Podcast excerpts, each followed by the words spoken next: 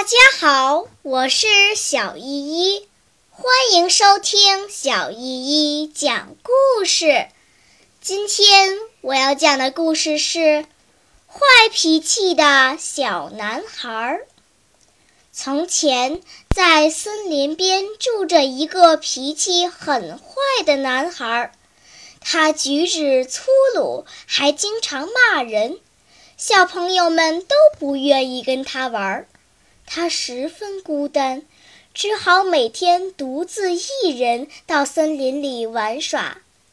森林里的小动物们决心帮助他改掉这个毛病，于是给了他一袋钉子，告诉他，每次发脾气或者跟人吵架的时候，就在木板上钉一枚钉子。第一天。男孩钉了三十七枚钉子，男孩一看，觉得自己钉的钉子太多了，于是，在后面的几天慢慢控制自己的脾气。渐渐的，男孩每天钉的钉子也越来越少了。他发现，控制自己的脾气实际上比钉钉子要容易得多。终于有一天，他一枚钉子都没有钉。他高兴地把这件事告诉了小动物们。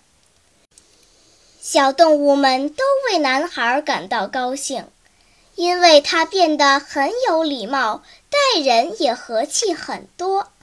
为了帮助他彻底改掉好发脾气的毛病，小动物们又把男孩拉到一面镜子前。让他对着镜子做出发脾气的样子。男孩看到自己狰狞的面孔，吓了一跳。他想，原来人生气时的样子是这么丑陋呀！小动物们趁机告诉他说：“当你发脾气时，你的脸就会变得很丑陋。你用恶毒的言语骂别人时。”就像用钉子钉在别人的身体里，会给人造成伤害。无论你怎么道歉，伤口总是在那儿。